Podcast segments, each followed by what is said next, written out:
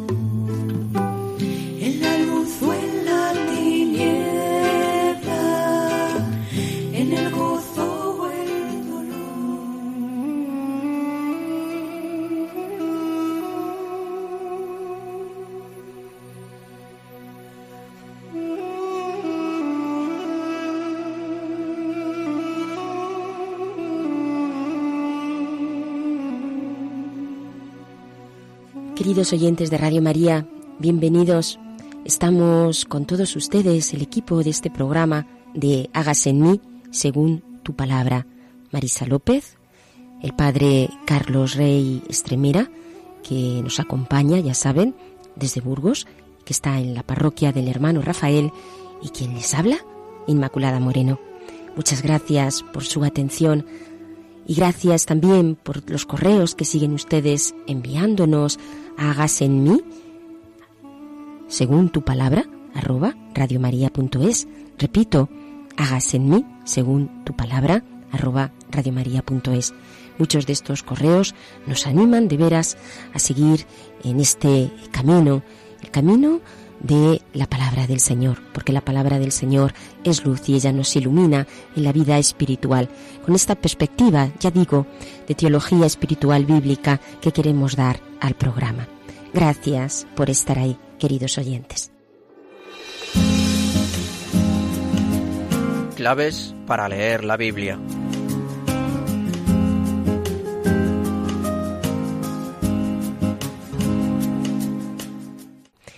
Pasamos a ver algunas de las claves que siempre pues, nos ayudan a entender mucho mejor la palabra del Señor. Seguimos, ya saben, con el Concilio Vaticano II, la Constitución Dei Verbum, constitución dogmática sobre la divina revelación. Nos tocaría ver el punto 14, que corresponde al capítulo 4 en este caso es sobre el Antiguo Testamento. En este capítulo, en concreto, nos habla de la historia de la salvación. Dice así, primero voy a leer el punto y después le explico. Deseando Dios, con su gran amor, preparar la salvación de toda la humanidad, escogió a un pueblo en particular a quien confiar sus promesas. Hizo primero una alianza con Abraham, después por medio de Moisés, la hizo con el pueblo de Israel, y así se fue revelando a su pueblo con obras y palabras como Dios vivo y verdadero.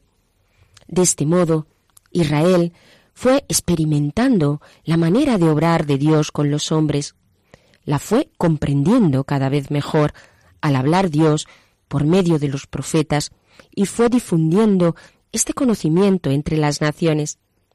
La economía de salvación, anunciada, contada y explicada por los escritores sagrados, se encuentra hecha para siempre. Palabra de Dios, en los libros del Antiguo Testamento. Por eso, dichos libros inspirados conservan su valor. Todo lo que está escrito se escribió para enseñanza nuestra, de modo que por la perseverancia y el consuelo de las escrituras mantengamos la esperanza.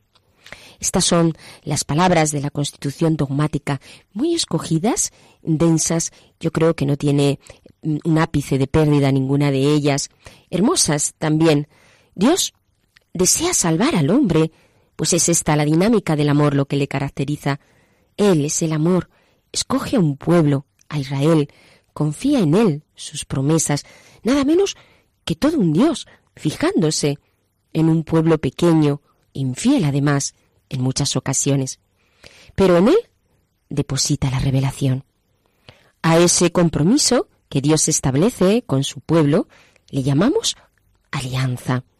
Una palabra con un fuerte contenido esponsal que implica el compromiso de dos partes de ser fiel, de ser fieles el uno al otro, de responder a esta llamada, a esta alianza, a este compromiso. Dios es, en este caso, quien toma la iniciativa, quien se entrega al hombre. Esto nos lo recuerda la Constitución y con ello los hitos más relevantes de la historia de la salvación y los personajes que son instrumentos de Dios por pura misericordia suya. Por ejemplo, Abraham, a quien Dios le promete una gran descendencia, como las estrellas del cielo, como los granos de arena de la playa, una descendencia innumerable. Y Abraham creyó, a pesar de recibir la experiencia de un Dios distinto a los que se daban culto en la sociedad de Mesopotamia en la que él vivía. Creyó contra toda esperanza y fue creciendo en fe hasta el punto de estar dispuesto a entregar a su único hijo, el hijo de la promesa, Isaac, todo ello por complacer a Dios. De aquella descendencia se irá consolidando el pueblo de Dios, Jacob, José, o la gran capacidad que Dios le dio para perdonar, para acoger esos misteriosos planes de Dios en su vida. Hasta Moisés, quien encontrando su vocación no dudó en dejar sus comodidades, las perspectivas de una vida más o menos ordenada y estipulada para lanzarse en los brazos del Dios vivo y verdadero que le llamaba a liberar al pueblo de Israel hacia aquella misión difícil como era presentarse ante el faraón para liberar al pueblo. Pero por los signos que Dios le daba, fue fiel a Dios, entregando toda su existencia y siendo instrumento en poder de Dios, del Dios de la alianza. El pueblo de Israel, a pesar de que no siempre fue fiel a Dios, entendió que Dios les guiaba, que era el Dios cercano, comprometido con el hombre y que se manifestaba con hechos y palabras en su historia. Por eso cuando llegaron los momentos difíciles, Dios no abandona a su pueblo, no, le sigue sosteniendo por medio de los profetas, que son aquellos que animan al pueblo en medio de los momentos oscuros, especialmente esos momentos como el destierro, como las continuas invasiones que sufrió el pueblo, como en el caso de la invasión de Asiria o de Babilonia. Toda esta experiencia que queda recogida en los libros del Antiguo Testamento, que son ese legado de la historia del pueblo escogido, y manifiestan así la acción de Dios con su pueblo. De aquí, como nos dice la Constitución dogmática, la importancia y el valor de dichos libros, siendo, desde luego, palabra de Dios. Pero es en el punto 15 donde habla explícitamente de la importancia del Antiguo Testamento. Si en el 14 nos ha presentado esta historia de la salvación, en el 15 estas son las palabras del concilio. Leo el número. El fin principal de la economía antigua era preparar la venida de Cristo, Redentor universal y de su reino mesiánico, anunciarla proféticamente, representarla con diversas imágenes.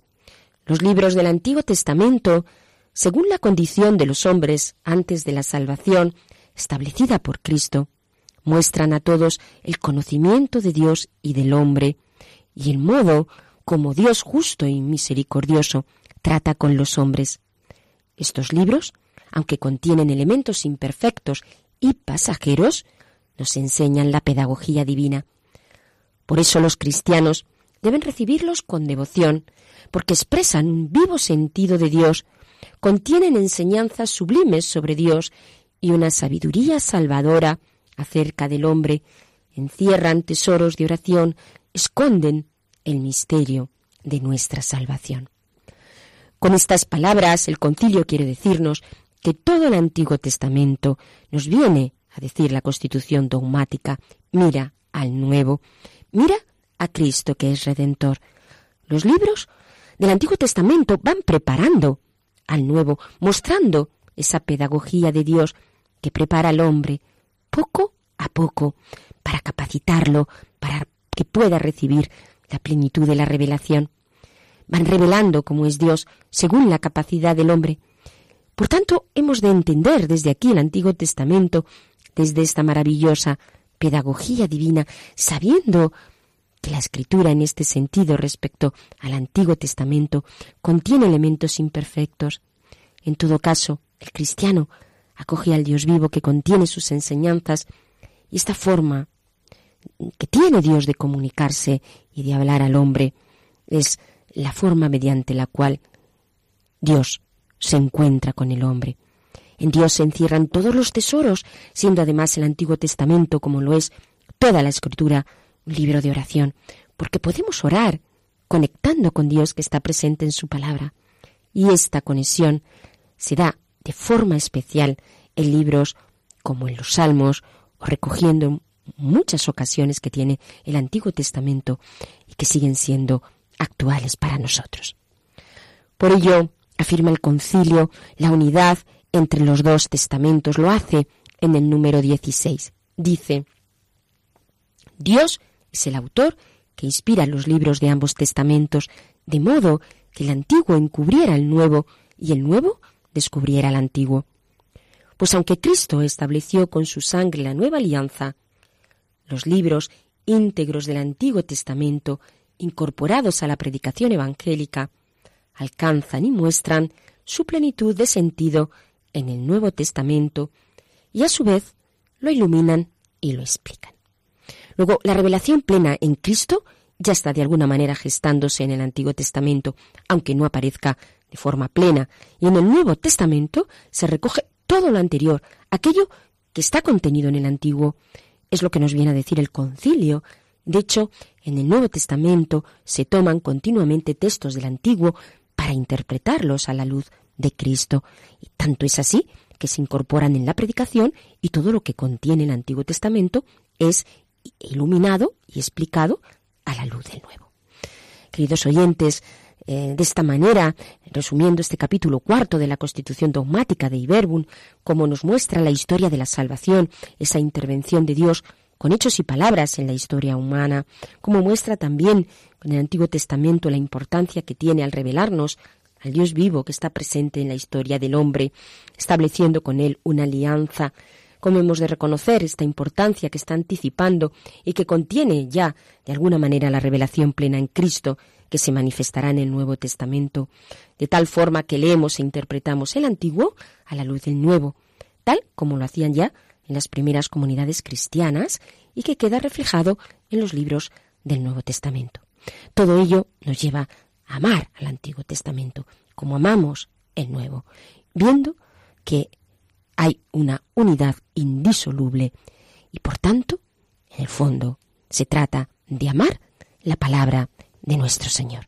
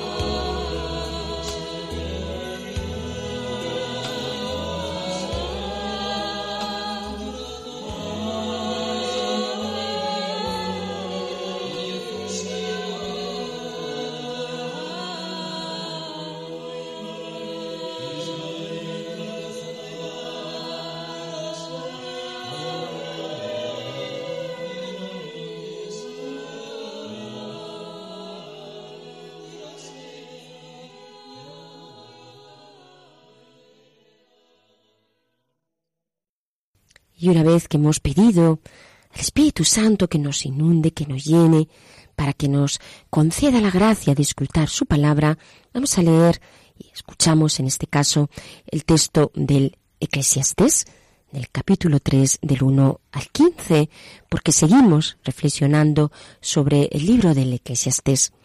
Y hoy el tema le podemos formular con una pregunta. ¿Qué pensar de Dios a la luz de lo que nos dice el libro del Eclesiastés? Escuchamos la palabra.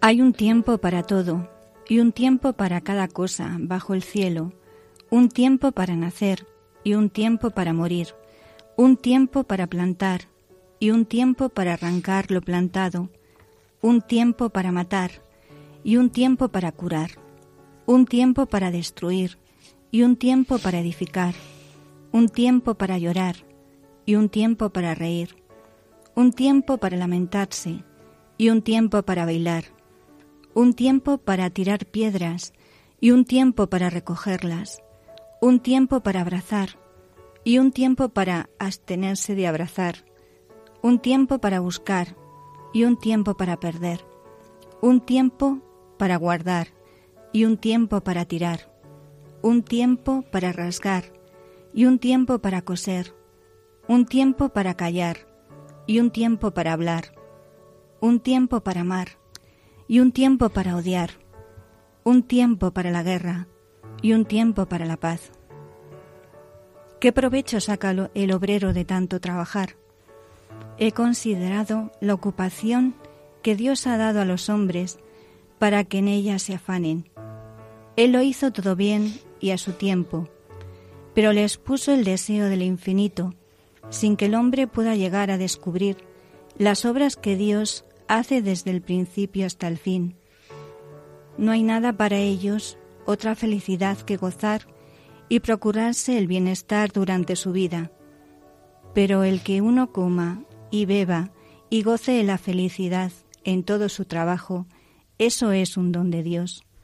Yo sé que todo lo que Dios hace subsiste para siempre. A ello nada se puede añadir, ni de ello se puede quitar nada. Y así hace Dios que se le tema. Lo que es, ya fue. Lo que será, ella. Y Dios vuelve a traer lo que pasó.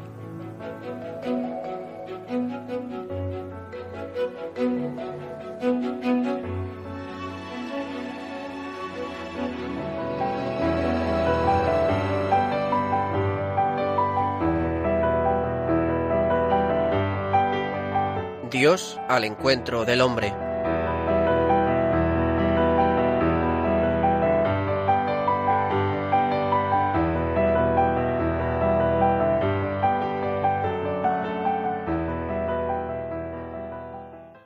A la luz de este texto, queridos oyentes, vamos a escuchar al Padre Carlos. Les recuerdo que el Padre Carlos Reyes Tremera nos acompaña desde Burgos. Escuchamos su meditación. Muy queridos oyentes de Hágase en mí según tu palabra. Hay muchas cosas absurdas en la vida, pero algunas son totalmente absurdas. La principal y más evidente es la muerte. Merece la pena vivir si hay que morir. Pero hay más. Ante tanta deshonestidad como vemos todos los días, y lo bien que les va a algunos deshonestos, ¿no es absurdo ser honrado y justo en la vida? Coelet se planteó estas y otras cuestiones. Veamos lo que dice al respecto. Además de anomalías, hay callejones sin salida, enigmas sin solución ni respuesta. Si las anomalías en la vida política, social, familiar y laboral atentan contra el gusto de vivir, las segundas resultan absurdos totales que socavan las raíces mismas de la existencia. Dinamitan todo intento de sabiduría, todo horizonte de felicidad. La caducidad del ser humano, la muerte, la inutilidad de la vida honrada, el futuro incierto, la imposibilidad de controlar la realidad, están todos relacionados entre sí, y de por medio Dios, el único que podría tener la solución de todo. Pero ¿no es Dios un misterio inescrutable? A Job leería sobre todo el problema de la injusticia desde la experiencia del dolor.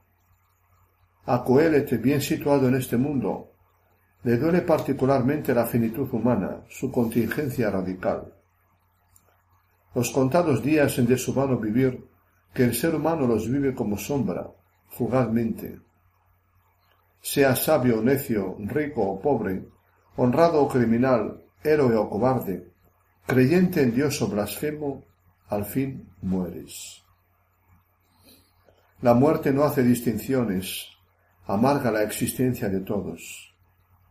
Es una apisonadora que nivela a todos irremisiblemente, el gusano que quita gracia y sabor a todo. Una suerte común toca a todos, afirma. ¿Para qué ser sabio? ¿Qué saco el limpio? Nadie se acordará del necio, pero tampoco del sabio. Con el tiempo todos serán olvidados. Pues el sabio muere igual que el necio. Y así aborrecí la vida, pues me repugna cuanto se hace al sol bajo el sol, pues todo es vanidad y caza de vientos. Lo cual le conduce a Coelet a detestar todo lo realizado con tanta fatiga.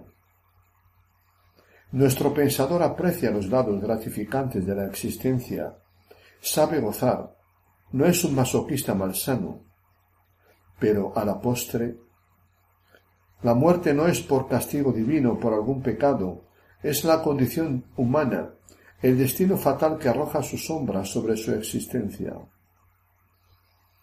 Para Coelet, la muerte es el final absoluto, la aniquilación total del individuo, la liquidación de toda esperanza.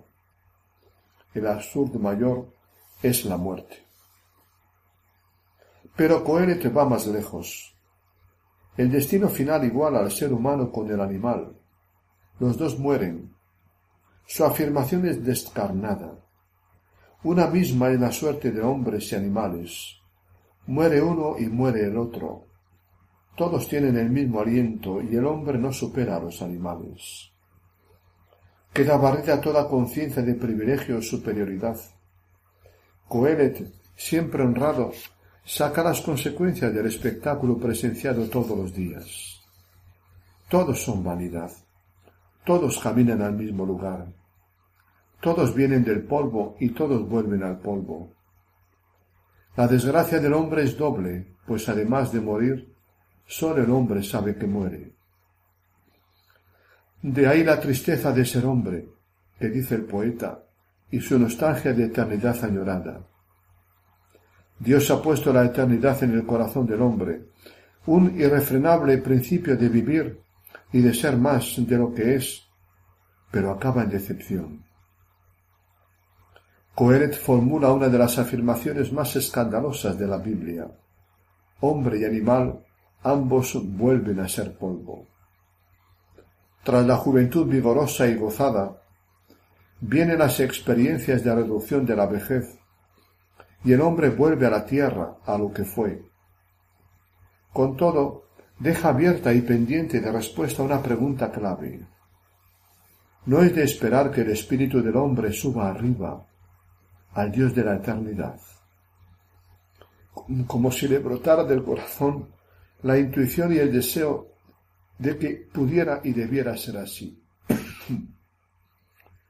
¿No hay algo en el corazón humano que reclama eternidad? Coelet no llegó a saberlo.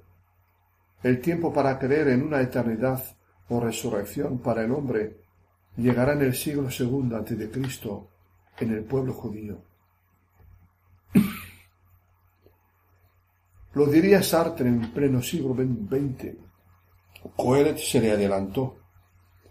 El mundo queda reducido en el mejor de los pasos, de los casos, a un hermoso parque con mil entretenimientos, actividades y rincones de amor, pero parque cerrado sin posibilidades de salida, parque y tumba a la vez.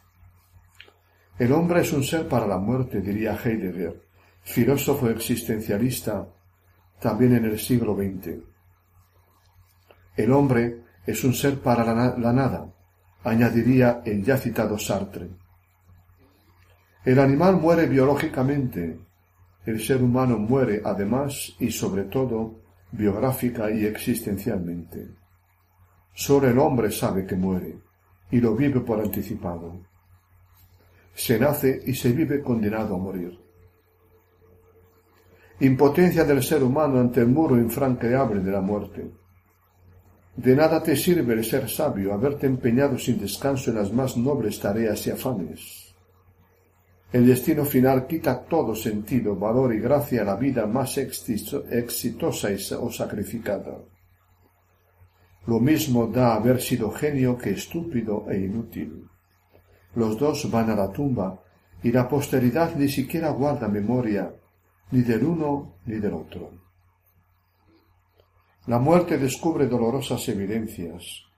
En este mundo nada hay absoluto, nada tiene valor absoluto.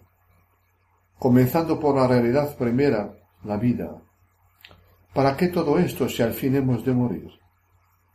Careciendo de eternidad, el ser humano carece de dignidad inviolable y de valor absoluto. Vive su aventura existencial sin sentido ni objetivos últimos. No hay valores absolutos y totales dignos de ser vividos.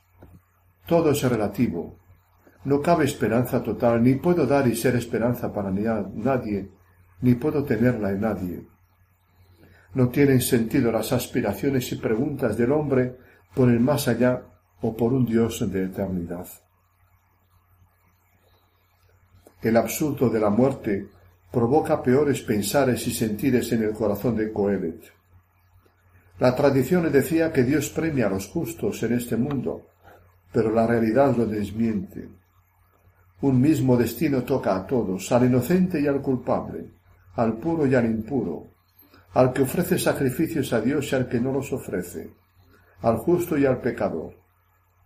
Además, el corazón de los hombres está lleno de maldad, y mientras viven piensan locuras y después a morir. Peor aún, porque a menudo a los justos les va peor en esta vida que a los malvados que triunfan y prosperan. Y para rematar, a unos y a otros Dios los prueba y les demuestra que son como bestias, porque el hombre y la bestia tienen el mismo destino, ambos mueren igualmente. Lo mismo da ser honrado que malvado, creyente que blasfemo, mártir que verdugo. Ya que es así, merece la pena hacer el bien, rechazar el mal, buscar la verdad absoluta, sacrificarse por alguien o por algo. Los humanos tienen de ordinario sentido de justicia y se la hacen unos a otros, pero falla tantas veces que en todo caso es efímera y relativa. ¿Quién se la hace de verdad? La muerte, si ni siquiera Dios hace justicia a los que han vivido con dignidad, amor gratuito y honradez moral, tiene esa alarmante consecuencia. Tienen el mismo destino el amor y el odio, el gesto de cariño y la tortura infligida, la entrega de la vida y el asesinato.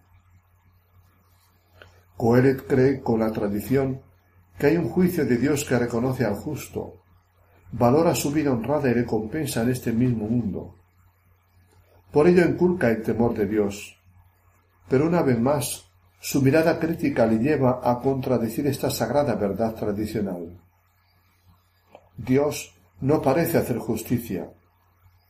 ¿Por qué a los honrados les toca la misma suerte final que a los malvados? Un absurdo que arroba el fundamento último a la moral y cuartea la fe y la esperanza en el Dios justo.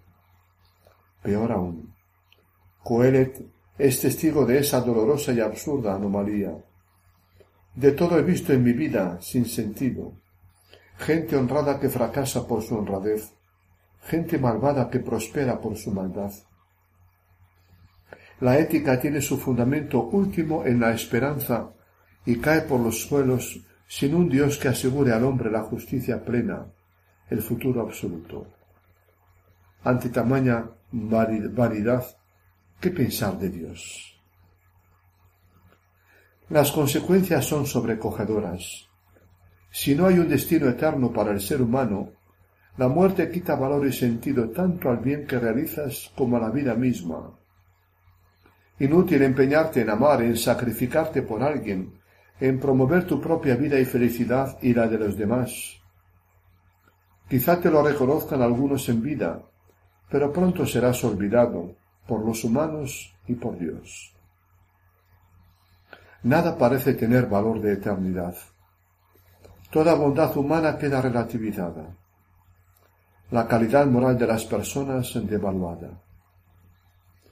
Por lo que merece la pena ser justo, hacer el bien, trabajar y sufrir por una sociedad justa. La pregunta se venía haciendo ya de tiempos atrás. Lenta y costosamente irán los creyentes, orantes y sabios posteriores entrando en el misterio de Dios y hallando la respuesta.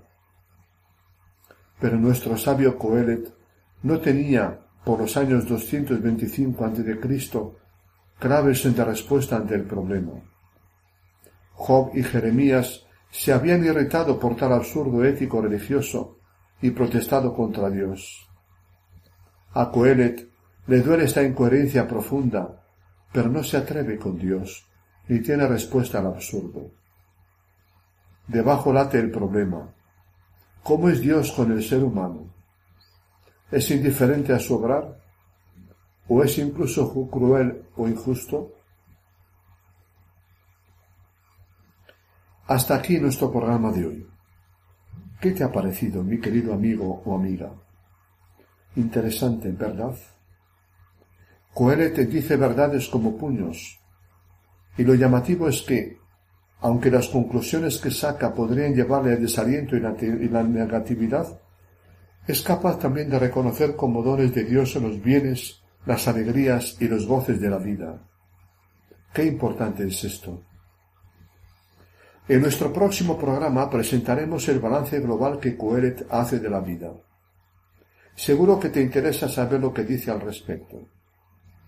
No dejes de conectar tu radio dentro de quince días, ¿vale? Un abrazo a ti y a todos los tuyos. Muchas gracias, Padre Carlos.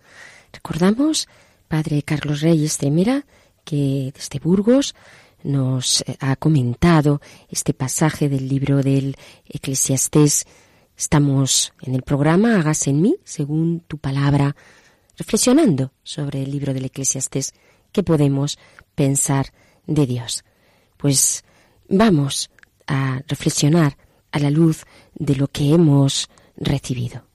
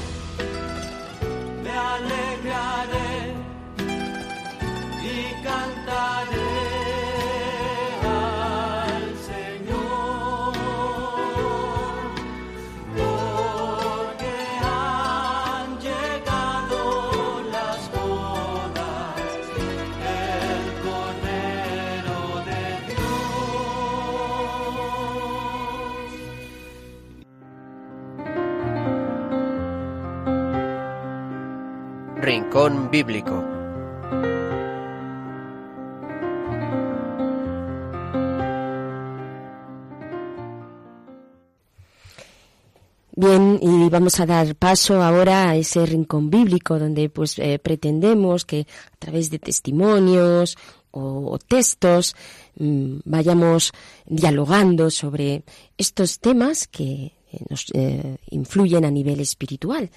Marisa hoy nos trae una entrevista muy actual, ¿no? Pues sí, es muy actual porque como siempre es tiempo, como dice los textos que hemos leído, bueno, pues también es tiempo para ver buen cine y tiempo pues eh, para ver lo que ese cine nos dice a nosotros también. Eh, es una película de Cotelo, se llama El mayor regalo y es sobre el perdón. Y dice así, eh, cómo combina humor, ficción y testimonio reales de perdón y superación que transforman el mundo. Asesinos que piden perdón, víctimas que abrazan a sus agresores, hombres que dicen hice mal y no debía hacerlo. El mayor regalo es una película peculiar que mezcla ficción y documental, drama y comedia. Como la vida misma, las situaciones más dramáticas pueden presentarse con rasgos cómicos. Los romances a veces vienen acompañados de situaciones de peligro. Si aplicamos esa mezcla de emociones en una película de cine, el resultado puede ser estupendo, aunque haga sufrir un poco a los teóricos del arte. Hay un pueblo del Far West con personajes de ficción que representan nuestra sociedad incongruente. Nos quejamos con vehemencia de la violencia en las familias, de las guerras, del terrorismo, pero, fomentamos todo eso con una demagogia que incrementa esa violencia. Este pueblo tenemos muy buenos maestros del odio disfrazados de defensores de la paz y logran objetivos buenos mediante caminos malos que no funcionan. Es urgente un cambio del plan para recuperar la paz perdida. Y vemos personajes reales que han afrontado el dolor y el perdón. Son nuestros protagonistas, alejados de estereotipos. Sus superpoderes son solo el amor, la paciencia, la fe, la generosidad. Tienen armas de construcción masiva, la sonrisa, el silencio cuando han de callar, la palabra amable cuando han de hablar, las lágrimas, las oraciones, nada de gritos, ni de quejas, ni de burlas, ni de ideologías envenenadas. Cualquiera de nosotros puede usar estas armas y constatar su eficacia inmediata. Pueden transformar nuestro entorno. Visitamos también historias de otros continentes donde ha habido mucha violencia. En Colombia aprendí que un abrazo sincero es más fuerte que un fusil. La lucha de clases fue un, terrible error ideológico que solo ha de servir para incrementar la tristeza, pero no la justicia. Los héroes colombianos son las personas honestas que nunca han empuñado armas y que han perdonado a sus enemigos sin guardar deseos de venganza en su corazón. En México conocí a un hombre que se ganó a pulso el calificativo de tonto, idiota, porque creyó en el poder de la oración de Dios cuando todo el mundo le decía, rezar es inútil, jamás recuperarás a tu esposa, pues ahí está el resultado de su locura. Su familia, que parecía rota para siempre, está más unida que nunca. Y por último, en Ruanda, me llené de esperanza. Primero aprendí que con la excusa de la libertad de expresión puede provocarse un odio tan grande que acabe en un genocidio. Pero también aprendí que cualquier herida del corazón, por muy grave y profunda que sea, siempre tiene solución si damos los pasos correctos y no dejamos de ayudar. ¿Qué espectador disfrutará con el mayor regalo? Es para todos los públicos, menos para quien pueda decir yo no he de perdonar a nadie, yo no tengo que pedir perdón a nadie, salvo para esas personas realmente excepcionales, yo no conozco, es para el resto de seres humanos. ¿Esta película trata del perdón? ¿Puede llegar a ser divertida una película con ese tema? Es imposible hacer una película triste sobre el perdón. El perdón trae precisamente eso, felicidad, paz, alegría, fiesta. La parábola del hijo pródigo, ¿es triste o alegre? Al comienzo es triste, pero luego un hijo que se va de casa, rechazando el amor de su padre para siempre. Pero al final, con el perdón que recibe, comienza una gran fiesta, con la mejor comida, la mejor bebida, regalos, música y baile. Esa alegría solo es rechazada por los que tienen el corazón demasiado duro o la cabeza demasiado grande. Los que piensan demasiado acaban frenando para celebrar la fiesta del perdón, como le sucedió al hermano del hijo pródigo. No comprende que se celebre la reconciliación, se quedan atascados en el dolor. Es una película alegre, bonita, divertida, una fiesta. Seguramente alguien se quejará del humor, de la alegría, porque se sienta más cómodo con formatos serios, intelectuales, racionales. Pero yo no sabría hacer ninguna película que no tuviese buen humor. Aprendí de Chesterton que el humor es una, una delicada cortesía con el lector.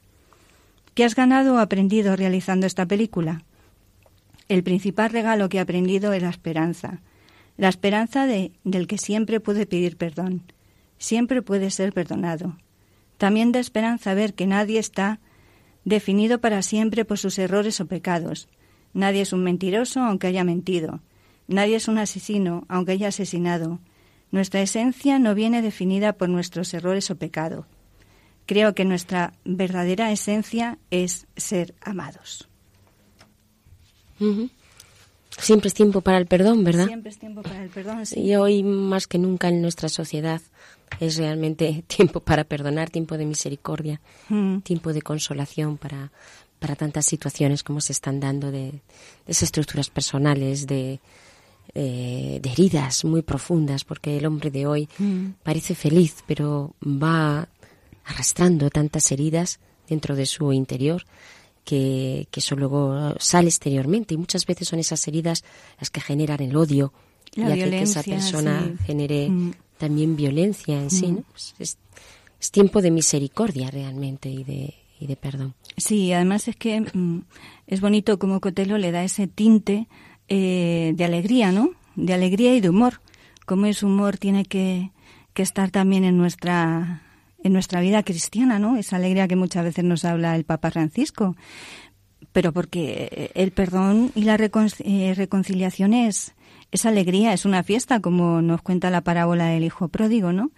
Y entonces yo creo que mm, pues que siempre es, es tiempo, ¿no? Y ahora más que nunca, como tú decías, de perdonar, de abrazar, de reconciliación, pero desde la alegría, que, se note, ¿no? Que, que es un bien y que realmente perdonamos desde ahí y acogemos desde ahí, ¿no? Como el típico sí perdono pero no olvido, ¿no? Entonces, yo creo que pues una película muy bonita porque seguramente eh, esté basada, como él dice, pues en historia, en historias reales, ¿no? Pues de gente que se cree que la oración eh, es un arma, es un arma eh, para luchar y para y para confiar, ¿no? Aunque los demás se llamen tonto. Pero luego el fruto, pues sus frutos los conoceréis, ¿no? Pues el fruto es que realmente a través de esa oración, eh, pues se cumple lo que Dios promete, si nos conviene, ¿no? Entonces yo creo que es bonito el poder también hacer este cine eh, cristiano católico para para dar esta dimensión que está presente también en nuestra vida. Mm. Porque también es tiempo de evangelizar, desde luego. También desde Y los medios. Se sí. evangeliza desde los Sí, medios que, sí. que son tan potentes y que Mm. llevan pues tanta carga ideológica, como Mm. también él decía en la entrevista, tanta carga ideológica. Bueno, pues los medios que son buenos en sí, pueden Claro que son buenos. como está siendo este medio que es Radio María, por el cual nos comunicamos Claro. con los oyentes y por los cuales llega la buena nueva, pues efectivamente el cine es otra manera de expresión, llega- de expresión sí. de valores. Y llega muchísima gente, más de lo que nosotros muchísimo. pensamos, pero, pero muchísima gente que les puede hacer eh, muchísimo bien muchísimo bien porque a lo mejor eh, pues en esa película o en la radio o en el Twitter o en el Facebook eh, le llega pues eh, ese trozo del Evangelio, esa imagen, ¿no?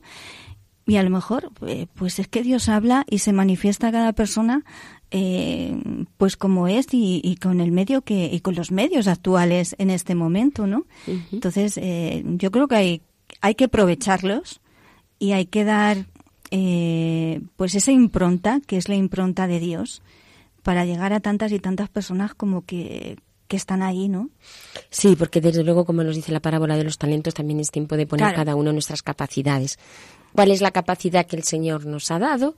Pues esa es la que tenemos que poner. A lo mm. mejor no son muchos los que tienen pues esta capacidad de hacer el cine, pero cuánto bien también hace el, cine cristiano. Mucho. Y que, que a tantos puede llegar, ¿no?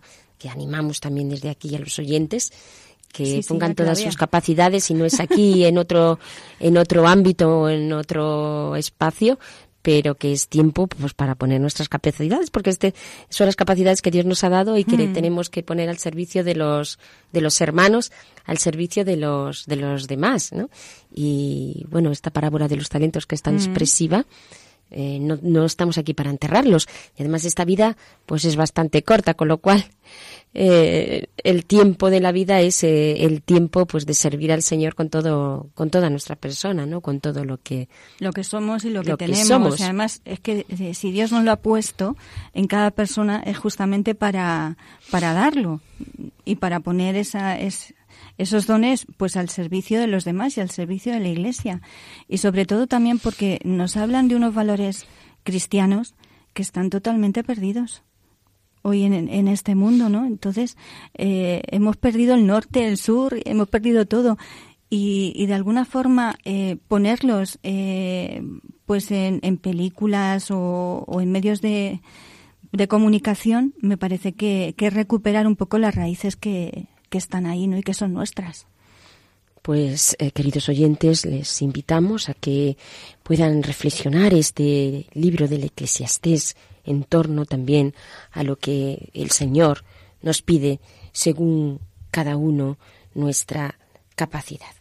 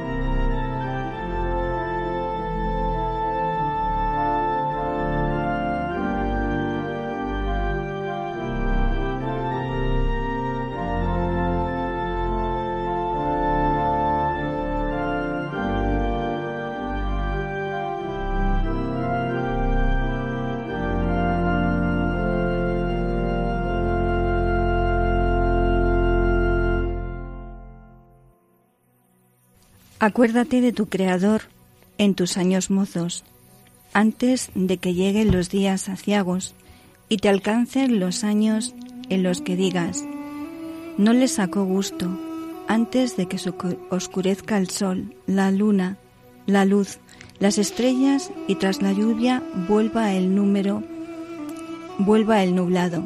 Ese día temblarán los guardianes de la casa y los valientes se encorvarán. Las que muelen serán pocas y se pararán. Las que miran por las ventanas se ofuscarán. Las puertas de la calle se cerrarán. Y el ruido del molino será solo un eco. Se debilitará el canto de los pájaros. Las canciones se irán apagando. Darán miedo las alturas y en las calles rondarán los terrores. Cuando florezca el almendro y se arrastre la langosta y sea ineficaz la alcaparra, porque el hombre va a la morada de su eternidad y el cortejo fúnebre recorre las calles antes de que se rompa el hilo de plata y se destroce la copa de oro y se quiebre el cántaro en la fuente y se raje la polea del pozo y el polvo vuelva a la tierra que fue y el espíritu vuelva al Dios que le dio.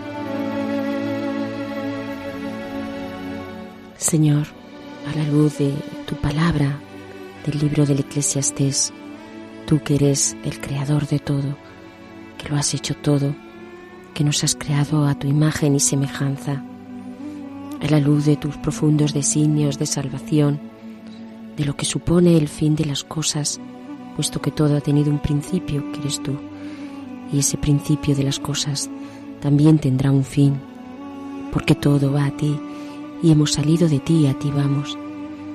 Te pedimos, Señor nuestro, que sepamos aprovechar este tiempo que tú nos das, aprovecharlo para servir, aprovecharlo para amar, aprovecharlo para entregarnos a ti, aprovecharlos para hacer tu voluntad.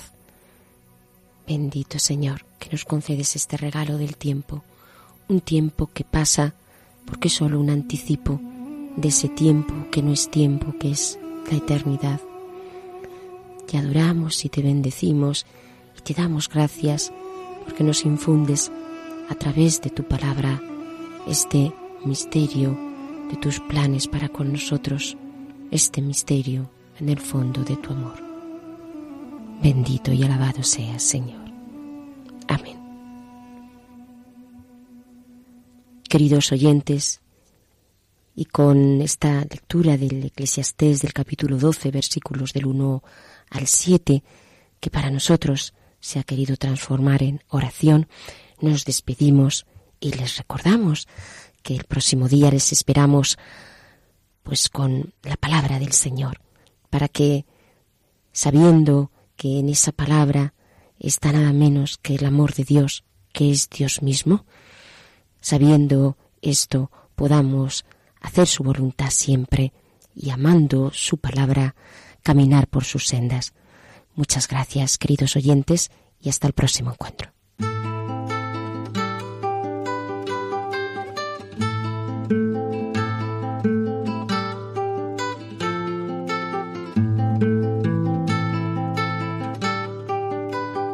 Han escuchado Hágase en mí según tu palabra, con Inmaculada Moreno.